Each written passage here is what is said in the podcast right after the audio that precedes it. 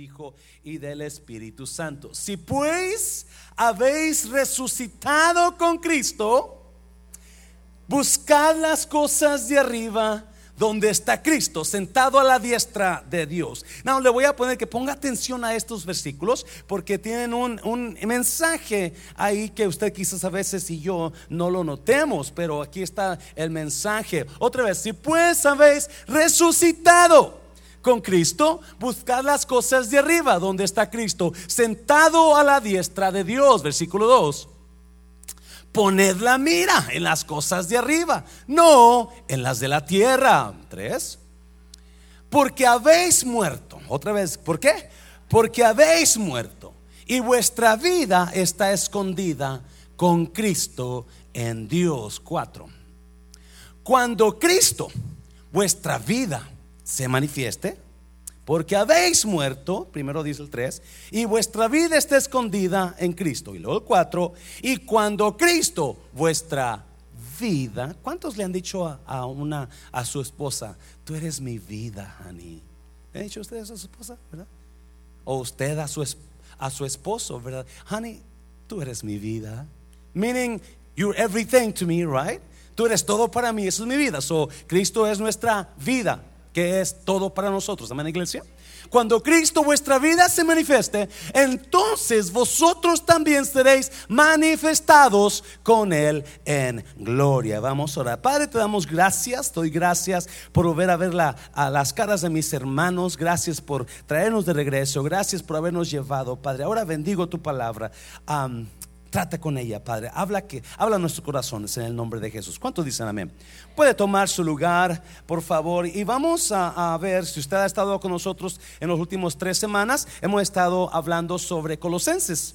You know, if you've been with us for the last three weeks, three or four weeks, we've been talking about this book. And Apostle Paul, he wrote this book. El apóstol Pablo escribió este libro. A usted y yo hemos mirado que el apóstol Pablo, la razón que escribió este libro es porque había problemas en Colosenses, ¿verdad? Había personas que querían desviar a la iglesia. Y capítulo 1 y capítulo 2, Pablo... Pablo da unos, contraataca a los atacantes. Pero el capítulo 3, Pablo da, un, da unos consejos y son consejos increíbles. Son consejos que usted y yo necesitamos conocer y esta tarde vamos a mirar cómo está nuestra vida cristiana. Now, young people, this is good for you, yeah, guys. This is good for you. I mean, sometimes we don't talk about these things in a long, long, long time, but today we'll be touching some issues that young people have problems with. So, um, capítulo 3 de Colosenses nos comienza a dar uh, instrucciones. En, yo, Madin, yo le he puesto a esta predica cómo transformarme en una nueva persona. Pablo habla de unas, da unos consejos en cómo ser transformados realmente. ¿Cuántos de ustedes últimamente han chequeado sus vidas y han dicho, ok, a mí me falta, yo necesito dejar estas cositas. O yo necesito agregarle a mi vida estas cositas. ¿Cuántos de ustedes se han puesto y se han hecho un chequeo, un chequeo ah, espiritual? Ok, ¿cómo estoy yo con Dios? Porque la mayoría de nosotros, vamos a ser honestos, la mayoría de nosotros hacemos chequeos espirituales de los demás, ¿verdad? No, ese hermano le falta orar más. Esa hermana le falta callarse la boca más. ¿Verdad? ¿Cuántos em, hacemos eso? Nada más yo. Right? That's the way we are. That's how we are. We love to check people's lives. Mm, no prayer, check. Uh, worldly, fleshy, check. ¿Verdad? Pero no nos miramos nosotros. Yo creo, no, escuche bien. Yo creo con todo mi corazón que la razón, la mayoría, escuche bien, por favor, la mayoría de las personas, la mayoría de las personas con drama en la vida es porque no han realmente pasado por una transformación. Se lo voy a repetir, porque cantan muy callados. La mayoría de las personas que tienen drama en sus vidas, que siempre están batallando, enojados o, o con problemas con alguien, es porque no han pasado por una transformación. Y el libro de Colosenses capítulo 3 estaba descubriendo cosas nuevas hoy que lo estaba estudiando. ¡Wow! A ver si sale como lo, como lo recibí de Dios, ¿verdad? Porque es increíble lo que Colosenses dice. No, si usted tiene problemas con su pareja hoy, usted va a salir de aquí con una nueva, you know, una nueva... Mm, expectativa de usted hacia su pareja, o si usted tiene problemas con alguien, o si usted está tratando de hacer decisiones, ¿verdad? Que, que, que, le van a afectar a su pareja o, a su, o en su relación con los demás, esperamos que esto le ayude. Amén, iglesia, esto, esto es para usted. Dígale a alguien, esto es para usted. Dígaselo, dígale, esto es para usted. Y ya ponga atención, ponga atención, pay attention. ¿Cómo transformarme en una nueva persona? How do I change to a new person? Are you happy the way you are? ¿Usted está contento ¿Cómo es usted? Ah, vamos a ser honestos, aquí de este lado, ¿cómo usted se siente contento como es usted? O usted dice, oh, yo necesito mejorar. Right? ¿Y sabe quién es la persona que le puede ayudar más a mejorar? Su pareja. yeah. Ajá. Su pareja y sus hijos. Su pareja y sus hijos son las personas número uno, aparte de Dios, que le van a ayudar a mejorar. Y después el pastor. Ok, no el pastor primero, su pareja, porque su pareja lo conoce bien a usted. Sus hijos también. Yes. So, vamos a mirar, ay, vamos a mirar rápidamente. A mí me gusta el número 3 mucho. So, nada me quedé en tres, en tres consejos que Pablo les da a los de Colosenses para mejorar sus personas. Para mejorar sus personas. Y, y número uno, la razón que Pablo les dice que no están mejorando, están estancados en cómo son, es número uno, porque están enfocados mucho en ellos mismos. Mira, para que yo pueda mejorar mi vida ah, y hacer una mejor persona, necesito desenfocarme de mí mismo. Necesito desenfocarme de lo que yo quiero. Necesito un poquito desenfocarme de lo que yo estoy soñando. Necesito un poquito desenfocarme de lo que yo estoy deseando ahorita. Mira lo que dice Pablo. No, ah, vamos, vamos un poquito para allá. Colosenses capítulo 3 versículo 1 dice Pablo, si pues habéis resucitado con Cristo, buscad las cosas de arriba donde está Cristo sentado a la diestra de Dios. Versículo 2. Poned la mira en las cosas de arriba, no en las de la tierra. Y versículo 3. Porque habéis, diga conmigo, muerto porque habéis muerto y vuestra vida está escondida en Cristo, en Dios. Si pues habéis resucitado, versículo 1, con Cristo, y luego dice, porque habéis muerto, y vuestra vida está escondida en Cristo, con Cristo en Dios. Son número uno, y dice el versículo 2, poned la, buscad las cosas de arriba, poned la vista en las cosas de arriba, no en las de la tierra. Pablo está hablándole a un grupo de personas convertidas que ahora ya conocieron a Jesús, ya conocieron a Cristo, ya experimentaron la salvación, el perdón. Ahora les dice, les da una gran verdad. Ustedes están muertos, ustedes. Ustedes han muerto. Cuando usted conoció a Cristo, usted murió para usted.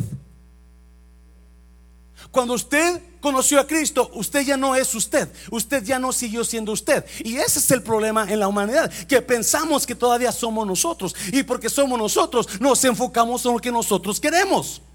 Nos enfocamos en lo que yo anhelo, en lo que yo quiero, en esto, en lo mío. Y por eso tenemos tanto. Y eso se puede expandir tanto. Por eso Pablo dice, ustedes están muertos para ustedes y ahora han resucitado con Cristo. Now, So, so, la razón que hay pleitos en los matrimonios es porque yo quiero hacer esto a mi manera y mi pareja lo quiere hacer a su manera. Y no nos damos cuenta de que ya morimos a nosotros. Por eso Pablo dice, si habéis resucitado con Cristo, poned la vista, buscad las cosas de arriba donde está Cristo. Lo que yo ya no busco lo que yo quiero, busco lo que está ahí arriba. Busco lo que es celestial. Busco, no, escuche bien, por favor. Cuando dice, si pues habéis resucitado con Cristo, cuando Cristo resucitó, y dice, nosotros resucitasteis con Él también. Cuando Cristo resucitó, también nosotros resucitamos con Él. Morimos al viejo hombre, resucitamos al nuevo hombre. So ahora, si Cristo resucitó de la tumba, Él no se quedó en la tumba. Y si yo resucité con Cristo, ya no estoy en la tumba todavía. ¿Me está oyendo? ¿Me está oyendo? No, ¿qué, qué, qué es lo que simboliza la tumba? ¿Oscuridad? ¿Muerte? ¿Corrupción? ¿Qué es lo que simboliza la tumba? Es, eso es oscuridad, muerte, sufrimiento. ¿Me está oyendo iglesia? ¿Alguien está aquí? So, usted y yo, Pablo dice, no, tú resucitaste con Cristo, pero algunos todavía estamos viviendo en la tumba. Todavía estamos viviendo en oscuridad, todavía estamos viviendo en muerte, todavía estamos viviendo en lo que yo anhelo para mí, pero ya no estamos en ese nivel. Ahora estamos buscando las cosas de arriba. Cuando yo me enfoco en lo que yo quiero, no estoy buscando las cosas de arriba, estoy buscando lo terrenal. Y versículo dice, ponerla, busca las cosas, no las de la tierra poner la vista en las cosas de arriba. ¿Cuánta gente cristiana? No, escuchen bien, por favor. Esto es ya cristianismo un poquito adelantado, porque sin un nuevo cristiano, yo entiendo que un nuevo cristiano se va a confundir a veces y va, va a venir a la, a la casa de Dios y cuando ve que otro cristiano anda medio wichi wachi, ¿verdad? Ese nuevo cristiano va a decir, ah, yo por eso no voy a, los, a la iglesia cristiana, porque mira, él dice que es cristiano, ¿verdad? Y anda haciendo esas cosas. ¿Cuántos ¿Me entienden? Pero, y, pero yo entiendo a un nuevo cristiano porque no sabe todavía. Pero hay cristianos que tienen 15, 20, 10, 5 y todavía están poniendo su vista en las cosas de la tierra. Todavía están poniendo su vista en la gente. Todavía están poniendo su vista en fulano, en mengana. Y, y, les molesta y los tumba y los tambalea. Cuando Cristo dice, no, ya no busques, ya no pongas tu vista en las cosas de la tierra. ¿Cuántos todavía se sienten cuando, o todavía les duele cuando, no, pues aquel hermano hizo esto, o aquella hermana hizo esto, o aquel fulano hizo, o aquel pastor hizo, ¿cuánto les encanta hablar? ¿Verdad? Si usted va a YouTube y busca ahí los pastores más ricos del mundo, los pastores, los falsos profetas, los falsos apóstoles, los falsos, y está lleno de mugrero, y ahí está la gente, y uh, mira, y no, yo, sabía, por eso ese pastor, y por ese apóstol, y por ese profeta, porque están, y Let it go. Pura gente quiere envenenar su mente, pero hay cristianos que les encanta estar mirando ese mugrero. ¿Por qué? Porque están, son cristianos inmaduros donde no han sido transformados. ¿Me está oyendo iglesia? Buscad las cosas de arriba, poned la vista en las cosas de arriba. Si usted lo ofende, como es una persona cristiana? Usted no está maduro o madura. Si usted se siente cuando, no, pues aquel fulano es así, usted no está maduro o madura. Poned la vista en las cosas de arriba. ¿Me está oyendo iglesia? Ya trate de dejar esas niñerías a un lado. Para que sea transformado usted. Por eso nunca va a transformado. Porque está poniendo las cosas en las, las vistas en las cosas de la tierra. Y estamos enfocados en lo que yo quiero, en lo que yo siento, en lo que me duele, en lo que a mí me hicieron. En lugar, ponga su vista. Yo ya no vivo yo, yo ya morí con Cristo. ¿Me está oyendo, iglesia? Le estoy dando revelación. Dáselo puerta, fuerte al Señor. Oh my God, soy ya Cristo resucitó y yo resucité con Él. Ya no estoy en la tumba, ya no estoy en dolor, ya vencí el dolor, ya vencí la tumba. Me encantaba, fuimos a, Río Verde, ¿verdad? Y, y, Dios hablaba y Dios tocaba las vidas ah, de la gente en Río Verde, igual que en Matehuala. Y, me encantaba ver cómo, cómo, la gente está hambrienta de recibir palabra. Y, y un hermano cuando me despedí me dijo, los tres prédicas de usted fueron para mí. Yo estoy pasando esto y esto y esto. Y es como si usted supiera lo que estoy pasando. Déjame decirte, iglesia, déjame decirte, nosotros ya morimos para nosotros. Ahora agárrese y ponga la vista en las cosas de arriba, en las cosas celestiales, donde no hay miseria, donde no hay dolor. no, no, busque las cosas de arriba. Póngase a buscar las cosas de arriba. No, mm. no, una vez Jesús comentó y dijo, no podéis servir a dos señores. O sirves a Dios o sirves al dinero. ¿Por qué dijo eso? Y más creo que ahí está adelantito. ¿Por qué dijo eso? Porque la gente que sirve al dinero está poniendo las cosas, las vistas en las cosas de la tierra. La gente que sirve un deseo de ello está poniendo la vista en las cosas de la tierra. Pero nosotros ya morimos en Cristo. Ya no vivimos para nosotros. Acuérdese la próxima vez cuando usted, su esposa y usted peleen por algo que usted quiere y usted no quiere que su pareja gane y usted quiere ganar porque yo lo quiero así. Usted ya murió en Cristo. Dáselo fuerte, Señor, dáselo fuerte, Señor. So, ¿Cómo yo puedo ser transformado? Cuando comience a poner la vista en las cosas del cielo no en las cosas de la tierra, no, no que me enfoque tanto en las cosas de la tierra, no, mi enfoque debe de ser en las cosas de arriba. ¿Cómo estoy mejorando? ¿Cómo estoy creciendo? ¿Qué estoy conociendo de Dios? Me, está me, escribió una persona que usted ni siquiera se imaginaría, pero una persona que nunca ha pasado el púlpito, nunca ha agarrado el micrófono y me dice, pastor, estoy inscribiéndome para Cristo para las Naciones. ¿Cuál es su email? Porque lo necesitan, por favor. ¡Wow! me está oyendo. Una persona que ni siquiera está no, pero están buscando las cosas de arriba. Cuando usted escuche de algo que le va a ayudar, una clase que voy a buscar las cosas de arriba. Cuando usted escuche de un grupo que se va a juntar porque van a, voy a buscar las cosas de arriba. Me está oyendo, iglesia. Pero estamos tan enfocados poniendo la vista en las cosas de este mundo, de esta tierra de lo que yo quiero. Por eso Pablo dice, ya morimos en Cristo, hemos muerto en Cristo y ahora hemos resucitado con Cristo. No se enfoque en usted, enfóquese en lo que viene, en lo celestial. Esta vida se va a acabar. Se va a acabar muy rápido. ¿Ya se fijó usted que ya no es la misma persona que era el año pasado? Ya le salió una arruga más acá de este lado, dos canas acá de este lado más. Have you noticed that? Porque esta vida es pasajera. Y nosotros seguimos así, seguimos en miseria, seguimos en, queriendo tener aquí, queriendo hacer esto, porque estamos enfocados en las cosas de la tierra, no en las cosas de arriba.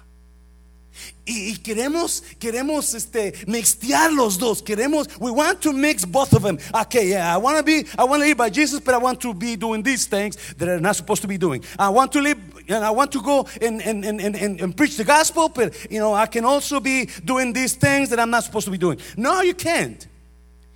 O pones tu vista en las hojas, en las, las cosas de la, del cielo, o te enfocas en ti.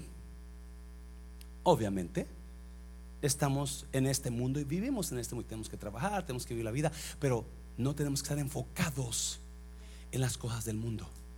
Yo te reto a que comiences a desenfocarte de las cosas de la tierra y tu vida va a ser mejor. Comienza a desenfocar tanto en la preocupación que tú tienes por ese trabajo que no está funcionando bien, por ese negocio que no estás ganando mucho dinero. Yo te yo te invito a que te desenfoques un poquito y pongas más tu enfoque en lo grandioso que porque ¿qué es qué es enfocarte en las cosas de arriba? Lo grande que es tu Dios, lo poderoso que es tu Dios, la gloria donde no hay enfermedad, donde no hay muerte, donde no hay ceguedad, donde no hay caída de pelo, donde no hay gordura, ¿me está viendo? Eso es enfocarme allá, me está enfocarte en la tierra es muerte, enfocarte en las cosas de, la tierra es, es muerte, es depresión, escuchar las noticias todos los días, que esto, fulano acá, mungano, el presidente Trump y toda la cosa, es muerte, es, pero enfócate en, las, en el gozo de Dios, enfócate en que hay un Dios en el cielo todopoderoso, que es tu papá, que te cuida, que te ama, que te provee, eso enfócate. Y Pablo dice, si habéis resucitado con Cristo, poned la vista en las cosas de arriba. Para que pueda ser transformado a un, a un, a un, tipo, a un tiempo de paz en ti. Comienza a enfocarte en las cosas de arriba. ¿Qué te enfocas en los problemas de aquí? Desenfoca. ¿Qué puedes hacer por esos problemas? Probablemente nada. So, Pablo, desenfócate de lo tuyo, desenfócate de los demás. Oh my God. So, Pablo está dando tres consejos y luego mira lo que dice, versículo 5. Número dos, número dos, cómo yo soy transformado, cómo yo soy transformado realmente. Y yo, a mí me encanta esto, porque si ponemos las cosas, la vista en las cosas de arriba, vamos a pasar una transformación donde ya nuestra mente no está tan preocupada. Nuestra mente no está tan enfocada en los demás, el coraje que me da pensar en los demás o, lo que, que Él me hizo. Ay, ¿me está entendiendo? Porque ese no es mi enfoque. Brush it off. You know, people are not my focus no more. People are not my focus no more. My focus is Him. That's my focus. That's I want to live for Him. Quiero hacer lo que los pocos años que me quedan de vida enfocados en Él, lo que Él puede hacer. Oh my God. ¿Qué se enfoca en, en fulano? En sutana, en engano, en el pastor fulano, en YouTube, pastores que tienen más ricos. ¿Para qué? ¿Para que usted arda de envidia porque no tiene lo que ellos tienen?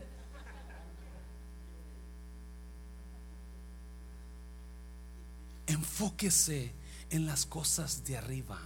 Enfóquese en lo grande que es su Dios. Enfóquese en lo, en lo poderoso que es y cómo lo ama y cómo va quiere proveer de usted para usted. Si puedes haber resucitado con Cristo, poner la vista en las cosas de arriba. Buscad las cosas de arriba. Vamos a tener una oración, pues yo no vengo.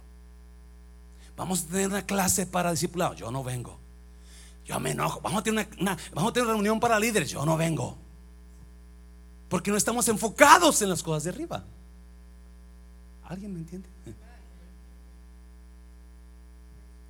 Vamos a tener una reunión para ver cómo la iglesia sigue. Me dijo, pues yo no vengo. Pastor, no me quiere ir todo el tiempo. Enfócate en las cosas de arriba. Enfóquese en las cosas de arriba. Bien filoso el pastor, ¿verdad? Hazlo fuerte, Señor. fuerte. Número dos, quítese toda ropa sucia. Now, ¿cuántos? ¿Cuántos se vienen del trabajo aquí a veces y no, no pudo ir a su casa a bañarse y usted se vino al trabajo y llegó aquí con la ropa sucia y alguien le tuvo y que porque no se bañó, hermano. Ellos no entienden que no tuvo chance de bañarse, ¿no? Pero mire lo que Pablo dice, versículo 5. Así que hagan ¿qué? Hagan morir las cosas pecaminosas y terrenales que acechan dentro de ustedes. Hagan morir. En la versión valera dice, quítense pues estas cosas. Quítese, despójese. Remove these things from you.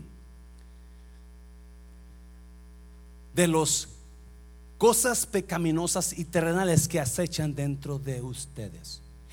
en el capítulo anterior, capítulo 2, Pablo dice que el que comas o no comas café, el que comas o no comas puerco, el que guardes o no, eso dice que no te ayuda en nada a las cosas pecaminosas que hay en ti. Lo leyó, ¿verdad? La semana pasada. Eso no nos ayuda en nada. Nos da una cara de religiosos, pero no te ayuda en lo que realmente somos. Right? Cada persona adulta aquí pasa luchas pecaminosas en nosotros.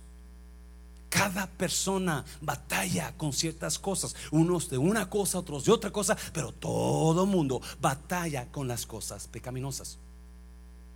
Yo no sé cuáles cosas pecaminosas usted batallará, pero aquí está una lista. y usted y yo vamos a identificarnos. Si usted dice, pastor, yo no batallo con ninguna de esas cosas, gloria a Dios por usted. Lo único que le hace falta es que lo colguemos en una cruz y lo crucifiquemos. Eso es todo, ¿verdad? Pero hay muchas cosas aquí que Pablo dice, quítate. So, número uno, para que tú seas transformado, tienes que entender que tú ya moriste para ti. Ya no vives para ti. Ahora tú vives para Cristo. Tú resucitaste con Cristo. Y cuando entendamos eso, nos vamos a desenfocar más de nosotros y enfocarnos más en Dios. Enfocarnos más en su grandeza. Y luego enseguida Pablo dice, también para que seas transformado, tienes que quitarte cierta ropa. ¿Ok? So, vamos a mirar qué ropa tenemos que quitarnos. Número uno, no tengan nada que ver con la inmoralidad sexual o fornicación, dice la Reina Valera. ¿Qué es fornicación? Sexo fuera del matrimonio. Para ustedes jóvenes que están en la era, en la edad sexual, ¿verdad? Y es, no, no es correcto tener sexo con alguien que no es tu esposo o esposa. Pablo dice que eso tenemos que quitarlo. You cannot be sleeping with just anybody if they're not your husband or your wife. You have to get married to have sexual intercourse. And that's what Paul is saying. Yes, you know, fulano de tal puede decir esto, fulano de tal puede decir esto. Hay tantos, um, tantos personas que están promoviendo, ¿verdad? Que tú tengas sexo con fulano, con sutana antes de que te cases para ver si trabaja la cosa, ¿verdad? Well, that's not the way it works. Okay es que primero vamos a calarle tres meses a ver si trabaja, pastor. right? So, no, no, no. Young lady, if your boyfriend is asking you to have sex with him and you're not married to him, say no. Because it's, now watch. ¿Qué más? Vamos a ir para adelante no tenga nada que ver con la inmoralidad sexual, la impureza, las bajas pasiones y los malos deseos. Todo eso incluye pornografía, sexo de la manera incorrecta, sexo no correcto. Todo eso está incluyendo eso. Déjenlas, suéltenlas. Pablo dice, versículo 5, así que hagan morir estas cosas. si esas cosas están vivas en ti, you need to start working on them. Take them off. Take off the old clothing and put the new clothing on.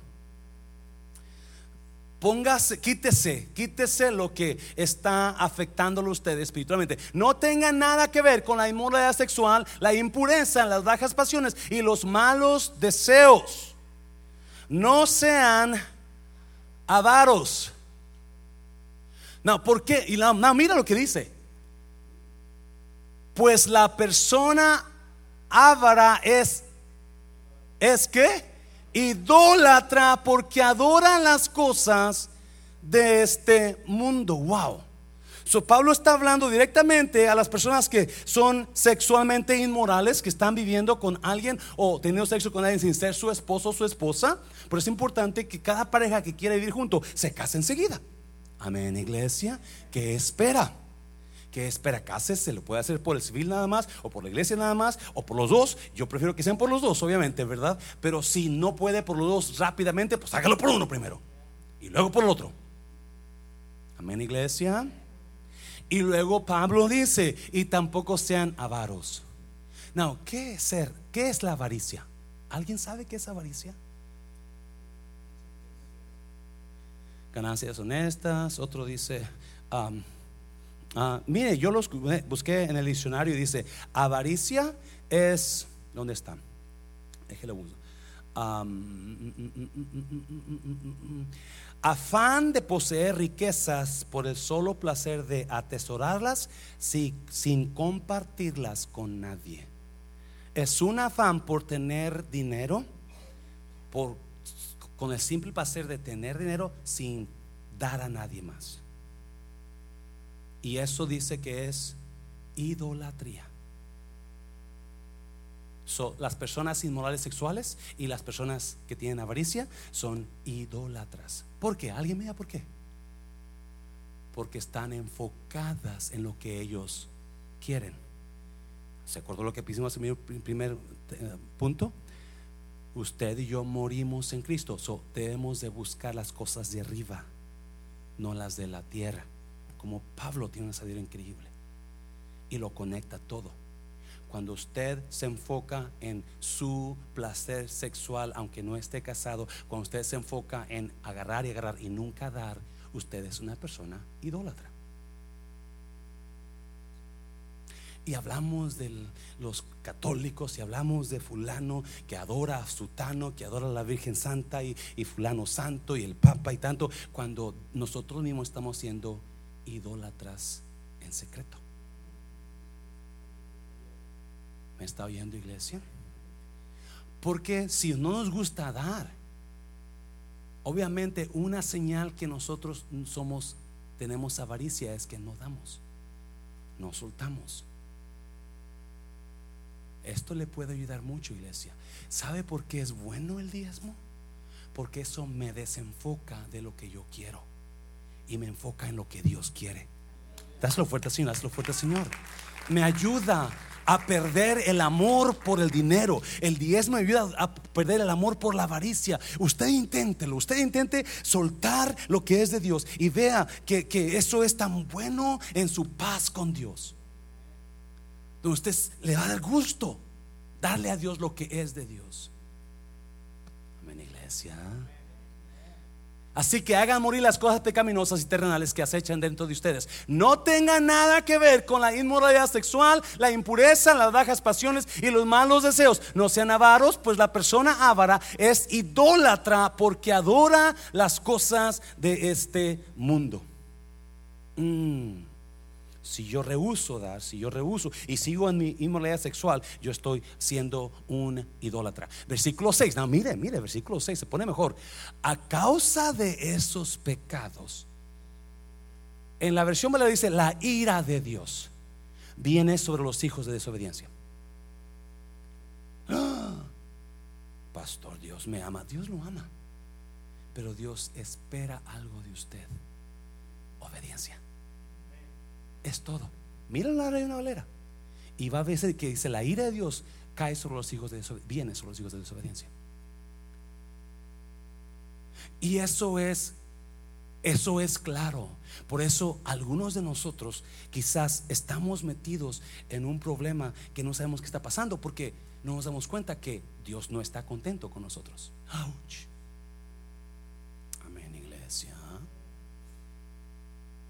Mejor me voy para Matehuala, ¿verdad? Pastor, regrese para Matehuala mejor, ya estaba bien. Estamos bien sin usted. ¿Sabes por qué es bueno esto? Porque Dios te ama, iglesia. Dios te ama y quiere que seas transformado aquí, no nomás físicamente, pero aquí, aquí. En tu mente y en tu corazón, que seas transformado, que te metas a creer, a ser obediente a Dios. Tú no quieres la ira de Dios sobre ti. Tú no quieres la ira de Dios sobre ti, pastor. Yo tengo, yo nunca doy nada y no me he hecho pasado nada. Bueno, entonces sigue así. Amén. Versículo 7, versículo 7. Ustedes solían hacer esas cosas cuando su vida aún formaba parte de este mundo. Versículo 8. Pero ahora, diga conmigo ahora, ahora es el momento de, otra vez, ¿qué? Eliminar. Y ahora viene otra lista en iglesia. Sé, Pablo no se quedaba callado, ¿verdad? Ah, también te voy a agarrar a ti también. ¿Qué más? ¿Qué tenemos que eliminar? El enojo. La furia es ira en la valera. La ira. El comportamiento malicioso. La... ¿La qué? ¿Qué es calumnia? Calumnia es qué? Hablar mentira de otras personas, hablar cosas que no son verdad, solamente porque usted lo odia, no le gusta o le tiene envidia. La calumnia y qué más. Y el lenguaje sucio. ¿Sabía que en el cristianismo no debe de haber lenguaje sucio? Debe de ser limpio, tener buen tiempo, pero mientras sea limpio todo está bien. Amén, iglesia.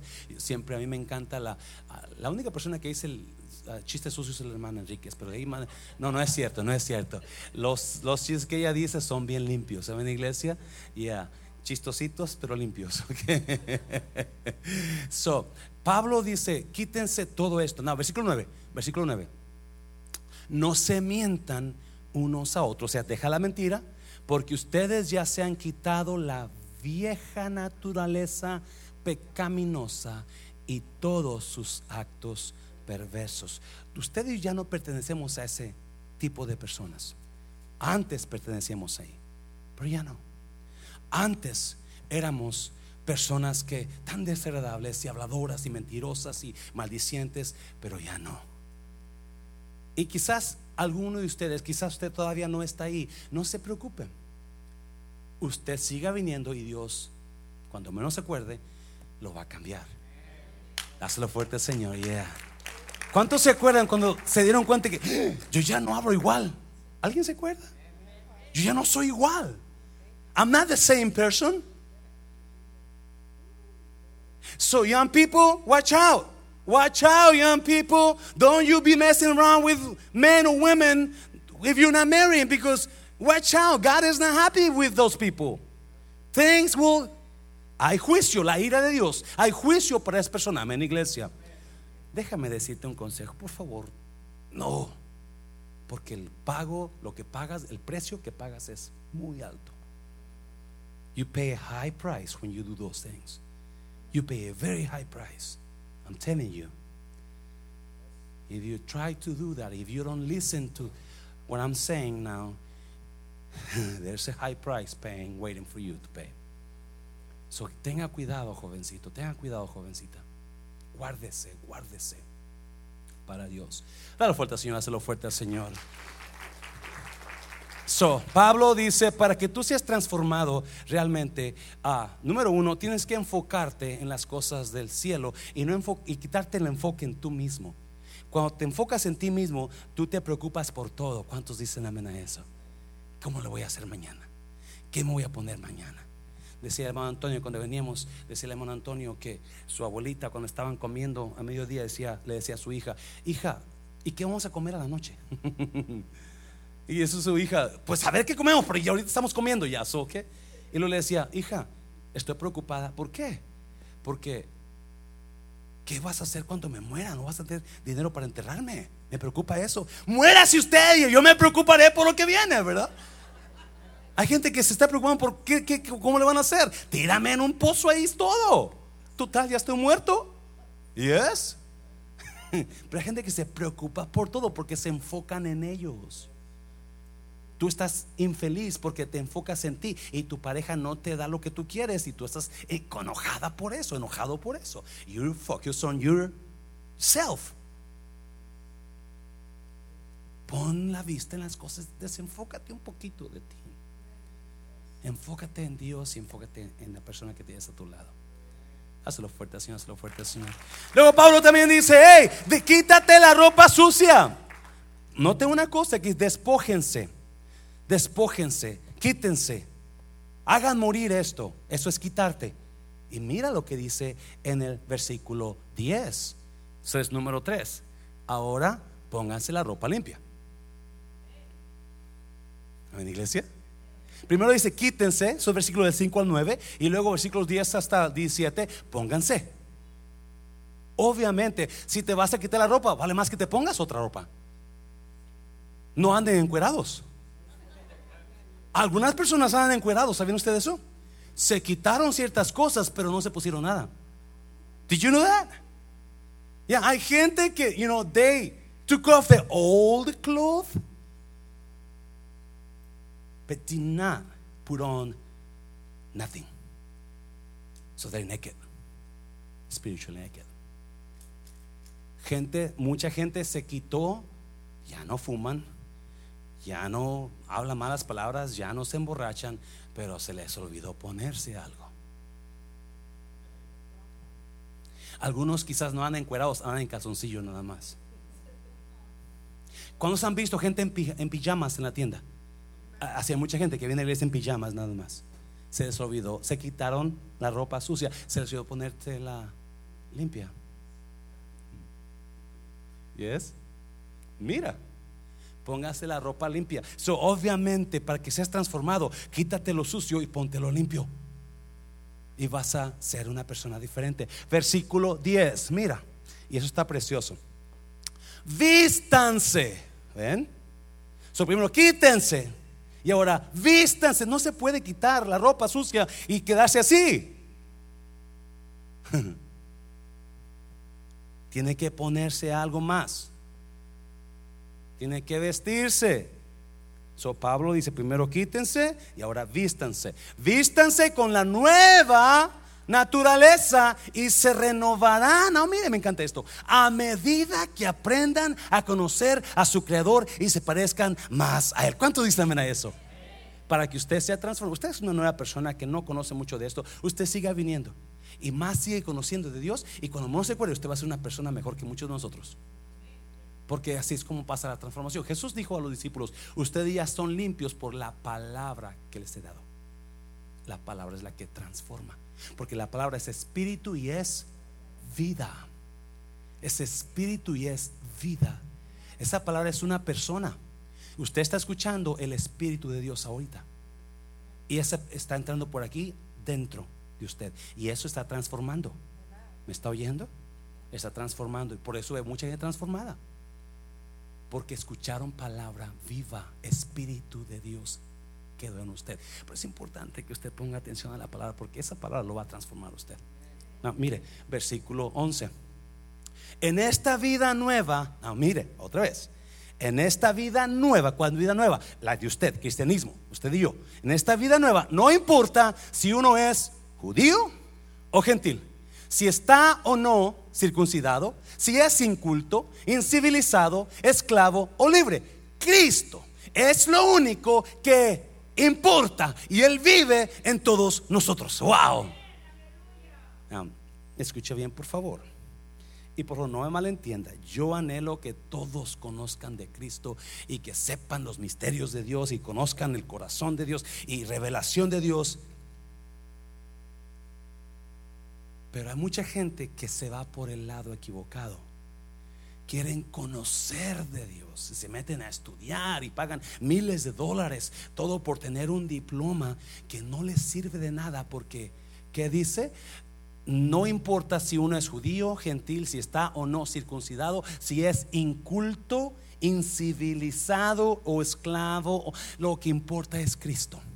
Lo que importa es la transformación en Cristo. ¿Me está viendo, iglesia? Es lo que importa. No el conocimiento, aunque es bueno el conocimiento. Y ojalá usted se prepare y sea un tremendo ah, orador, ¿verdad? Pero acuérdese, lo, lo que más importa es quién es usted en Cristo. versículo 12, versículo 12, mira. Dado que Dios los eligió para que sean su pueblo santo y amado por Él. ¿Cuántos son elegidos aquí? Ya. No más hubo dos amenes. Otra vez, ¿cuántos son elegidos? Usted es un elegido de Dios, por eso está aquí en esta tarde. Y yo no sé de usted, pero no todo mundo es elegido. Y más por Dios, ¿me está oyendo? So, usted siéntase importante. Porque usted es elegido por Dios. ¿Me está oyendo, iglesia? Yeah, you, you're not just anybody. You're someone, you're somebody that God loves and God has chosen. So you're an important person. You have value. Usted tiene valor, usted es diferente, usted lleva con usted la presencia de Dios. ¿Me está viendo, iglesia?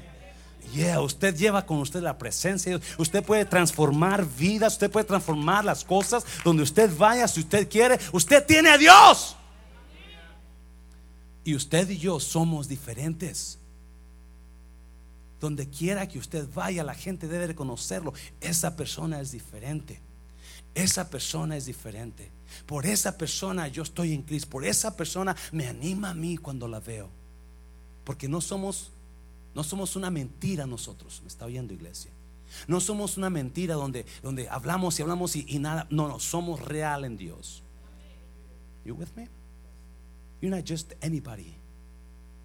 You know, somos elegidos y Dios nos eligió por, no por casualidad. Dado que Dios los eligió para que sean su pueblo santo y por Él, ustedes tienen que, otra vez, ¿qué? Vestirse de tierna compasión, bondad, humildad, gentileza y paciencia. Otra vez, ustedes tienen que vestirse, número uno, de compasión tierna. Cuando, ¿qué es compasión? Cuando tú ves a alguien sufrir, tú quieres sufrir con él o quieres ayudarle. ¿Yes? Tú quieres ayudar a esa persona, es compasión. You feel bad for that person. So you want to help them out. That's to have compassion for them. Y luego que dice, llénate también de bondad, ayuda, a humildad. Acuérdense, la humildad en el tiempo de Pablo era como un defecto en lugar de una virtud. Porque el ser humilde, el ser callado, e, eso no te llevaba nada en aquel tiempo. Eh, tú tenías que ser fuerte y mandón como soldado romano para que te hicieran caso, porque la humildad era, era, era signo o símbolo de, de gracias, de debilidad. Y Cristo vino y volteó todo y dijo, no, tienes que ser humilde. You have to be humble. Tienes que rozarte con la gente de abajo. Puedes rozarte con la gente de arriba también, porque Dios te va a llevar a cosas gente con gente de arriba, pero que nunca se te olvide quién eres tú abajo. Humildad, gentileza, o sea, ser amable, gentil, ser amable y paciencia. So, si a usted le falta eso, acuérdate, yo tengo que ser más humilde, yo tengo que ser más paciente. Vístase con paciencia, vístate con humildad, vístase con bondad. Cuando usted le tenga la oportunidad de ayudar, ayude. Eso es lo que está diciendo Pablo. No, pero mire, me encanta esto. Versículo 13. Versículo 13. Sean comprensivos con las faltas de los demás y perdonen a todo el que los ofenda. Wow, wow, wow, wow, Aquí está el mensaje, ¿ok? Sean comprensivos. En la Valera dice, parece que dice, si alguno os, ¿alguien lo tiene con la Valera? Si alguno os, si hubiere queja de alguno contra vosotros, ¿qué más dice hermano Jorge? Si alguien se queja de ustedes y comienza a hablar y comienza a decir, ese hermano, esa hermana, como Cristo perdonó a usted, así usted perdona a él. Si alguien tuviera que esta dice, sean comprensivos con las faltas de los demás y perdonen a todo el que los ofenda. Mm. Recuerden que el Señor los perdonó a ustedes, así que ustedes deben perdonar a otros. ¿A cuántos de ustedes? No levanten la mano ni volteen a verlo tampoco. Nada más piensen en esa persona, ¿ok? ¿Cuántos de ustedes se sienten que alguien los ha ofendido? No levanten la mano. Pablo dice que usted debe de qué? Hablar de ellos. ¿Qué debe hacer usted? Perdonarlo. No, escuche bien, por favor. Este es un problema grandísimo en la iglesia en general. Y aquí yo quiero que Dios hable. Había hay una historia de una niña que fue invitada a comer a una casa con unas amiguitas. Y estaban, iban a comer. La mamá de la amiguita de la niña le pregunta, mija, ¿te gusta el brócoli? La niña contesta, I love broccoli. Oh, ok, good. Dice la señora. Y cuando se sientan a comer, les sirven brócoli.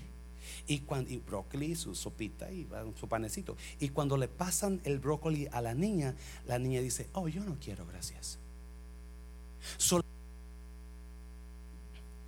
La mamá, la señora de la casa, oye, espérame, tú dijiste que te encantaba el brócoli. You say you love broccoli. La niña dijo, well, yes, I love broccoli, but not enough to eat it. Me encanta el brócoli, pero no lo suficiente como para comerlo.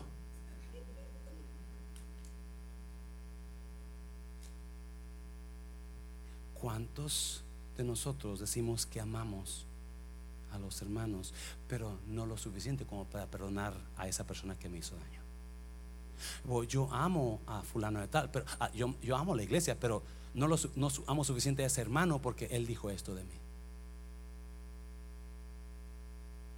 Yo amo a la hermana, yo amo a la iglesia, pero a fulana de tal, ella no la puedo, no puedo olvidar lo que dijo de mí, porque es chismeo de mí. Y no la amo lo suficiente. Pero los amo. Just not enough to eat them.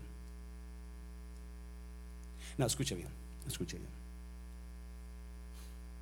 La iglesia, Pablo está escribiéndole esto a la iglesia de Colosenses.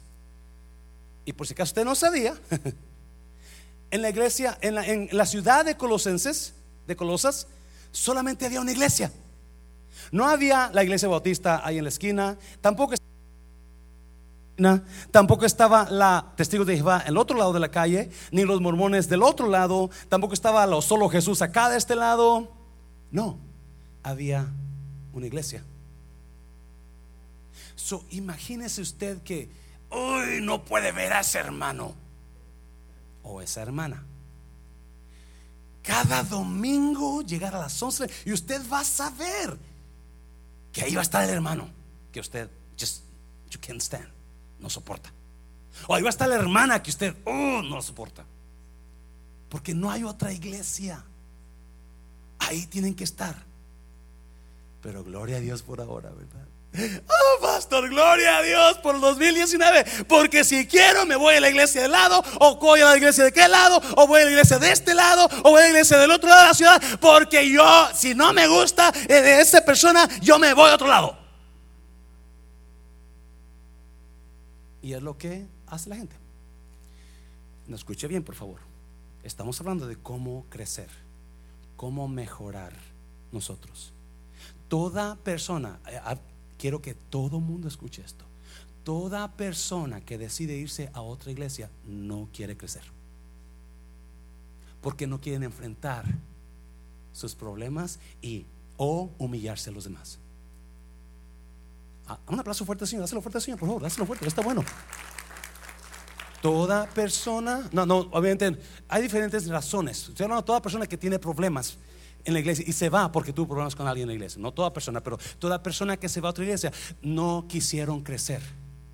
No quisieron ser transformados porque no tuvieron esto para poder enfrentar y decir, perdóneme, la regué. O hermano, usted la regó y, quiero que usted me pida perdón. Cualquier cosa, ¿me está oyendo? Pero en aquel tiempo, en aquel tiempo, no había otra opción más que o eres cristiano y te acomodas con esa persona o te, te haces no cristiano. Porque no había otra iglesia. Qué bonito que ahora hay muchas iglesias. Yeah, pastor, gracias a Dios. yo voy a seguir sin crecer porque si tengo un problema con fulano me voy a la otra iglesia. Si otra iglesia porque no quiero crecer. En otras palabras, ya nos gusta el brócoli, pero no me gusta tanto como para comerlo. Qué triste, ¿no? Qué triste que la iglesia, oh, pero espérese, oh, no, no, no, oh, hermano, véngase a esta iglesia porque aquí sí estoy creciendo. Mentira, porque cuando te fuiste te llevaste al mismo tú, porque el problema no es el hermano de esta iglesia, el problema es tú persona. So, donde quiera que tú vayas, te vas a llevar al tú.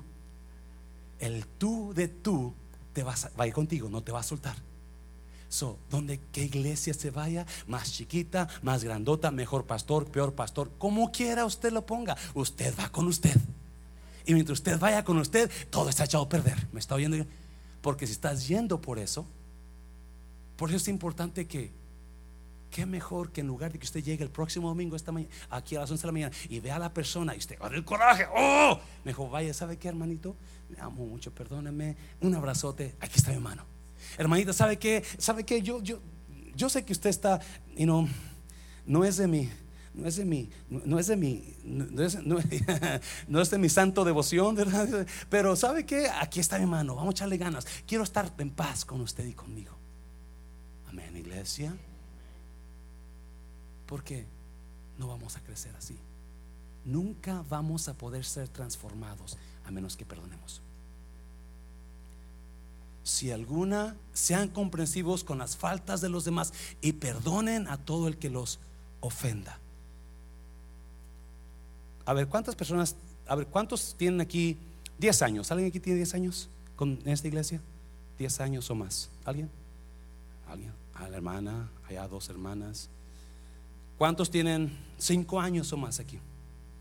5 años o más. Mira, ok, ok, ok. 3 años o más. 3 años o más. Ok. Yo sé que la mayoría de ustedes han tenido problemas con alguien, sí o no. Desacuerdos quizás, ah, pero ¿qué han hecho? Han seguido adelante, ¿verdad? Y no se han ido porque aquí, you know, ya no estaban creciendo. I'm not growing no more, Pastor. Yeah, I know why. You're in problems, you're in trouble with other people, that's why. No quieres cambiar. No quieres ser. ¿Alguien está, ¿alguien está aquí? Dáselo fuerte, Señor, dáselo fuerte al Señor. Yes. ¿Cuántos se van a ir a otro lado? Porque vas a crecer allá mejor, ¿verdad? Oh, te tengo malas noticias. Vas a seguir igual, o quizás peor. Porque ya agarraste esa maña, vas a agarrar esa maña de, no, me voy, me voy, me voy, me voy.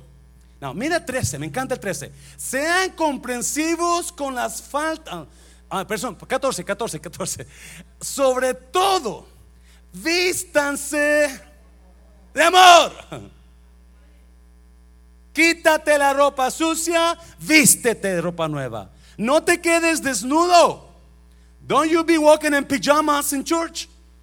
You know, some people are naked in church. They took off the old garment, but they haven't put on nothing new.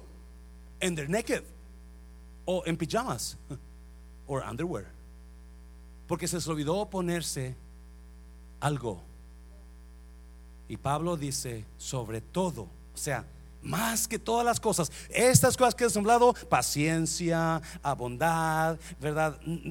Esto es sobre todo, vístanse de amor, lo cual nos une a todos en perfecta armonía. ¿Lo escuchó? Yo no sé si usted o alguien de aquí tenga problemas con alguien, pero yo le aseguro que si tiene problemas con alguien, cuando usted está cerca de esa persona, usted se siente incómodo. Yes? You're not, it's awkward. Oh, it feels awkward, Pastor. I don't, oh, I don't feel the spirit. Why? Porque no hay armonía. Y qué triste que vengas a la casa del Señor y te sientas awkward. Te sientas fuera de lugar. Pero cuando te vistas de amor, alguien está aquí, iglesia. Cuando te vistas de amor, entonces va a estar todo, ay, qué bonito, Mara. ¿Cuántos de ustedes han experimentado ese momento con alguien donde usted le da un abrazo and you feel it, you really feel it? Yeah. Vista sobre todo. Ok, si no eres paciente, ok, yo te la paso, dice Pablo. No eres paciente, ok, pero no se te olvide vestirte de amor.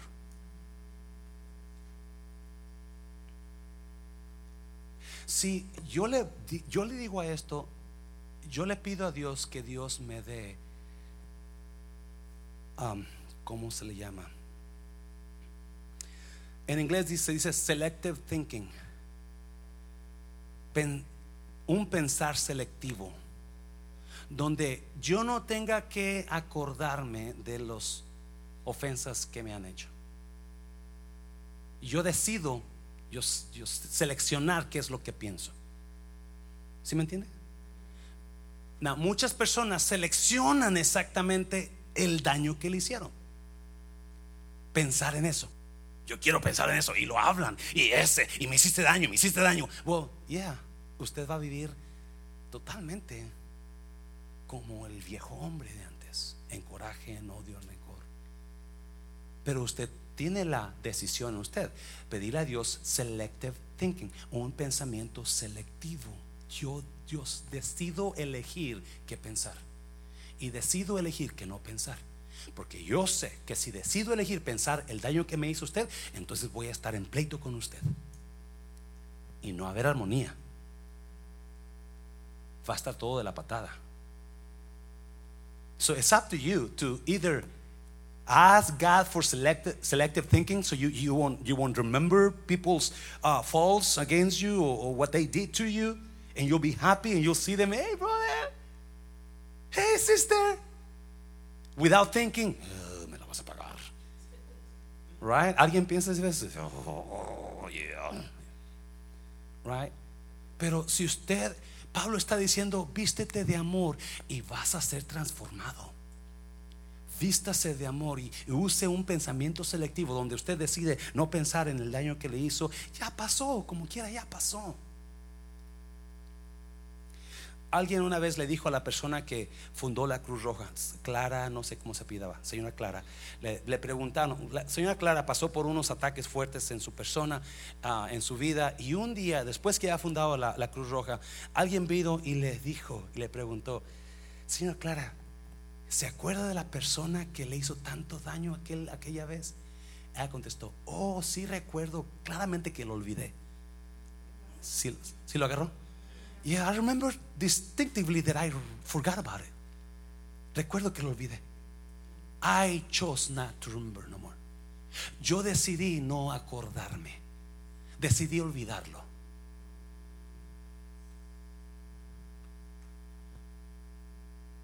No me olvidarás. ¿Verdad? Yo decido olvidarlo. Lo que me hiciste daño. Porque si yo guardo eso, ya, ya, uf, suéltalo. Let it go. Y Pablo dice, vístete de amor, perdona las faltas. Hay gente que te va a dañar aquí, hay gente que, que te va a hacer mal la cara, hay gente que, you know, que, que, que te va a ofender porque tiene nariz de hermelina linda. Entonces déjala.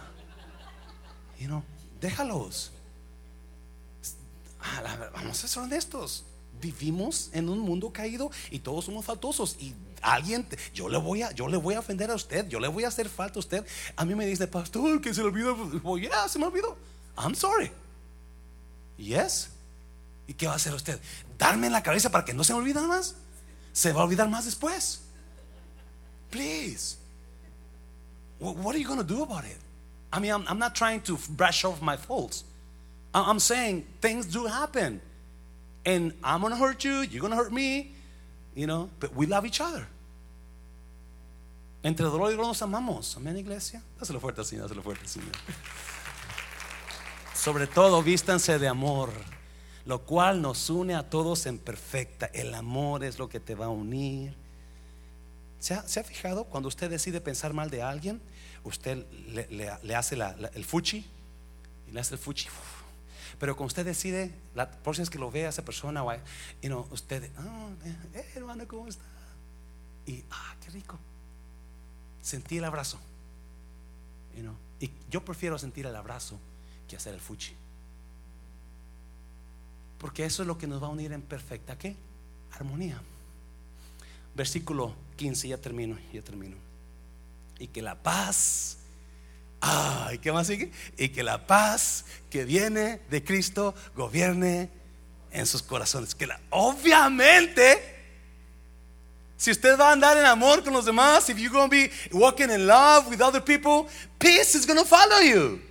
Peace is going, la paz de Dios te va a seguir. Vas a estar en paz, vas a estar a gusto. Hermanita, ¿cómo le vas a llamar al hermano, a la hermana? ¿Cómo está, hermanita? ¿Cómo está? Hey, how are you doing, sister? And, and you're going to be in love with people. Because God's peace is going to be ruling in your heart. Deja que la paz de Dios gobierne, que es la que mande en ti. No tu coraje, no tu rencor, no tus dudas de la persona. Deja que la paz de Dios gobierne en ti. Y cuando dejes que la paz, deja que la paz, ámala. Y para que primero es el amor, después viene la paz. No puede haber paz sin amor primero. So you have to love first, and then peace is going to follow you. Primero tienes que hacer la decisión de amar a alguien. Usar pensamiento selectivo, decir, yo decido no pensar en lo que me hizo esta persona. I, you know, I, I brush it off. I erase it from my mind. Yo lo cancelo, yo lo, yo lo, yo lo, yo lo borro de mi mente y, decido amar. ¿Qué va a hacer con ese daño que le hizo esa persona a usted? ¿Qué va a hacer usted? ¿Seguir con el coraje y el odio? ¿Qué bien está haciendo? You're smart. Pablo dice, y cuando ames y la armonía venga otra vez entre ustedes, la paz te va a seguir. Oh, dáselo fuerte al Señor, dáselo fuerte. Pues como miembros de un mismo cuerpo, Ustedes son llamados a, otra vez, ¿a qué? A vivir en paz. Si usted no está viviendo en paz con alguien en esta tarde, yo le exhorto, yo le animo a que busque la paz con esa persona. Acuérdese, acuérdese, siempre, siempre, siempre, en todas las áreas de su vida, en la iglesia, en la escuela, en el trabajo, en su, en su relación con su pareja, siempre es mejor unir que dividir.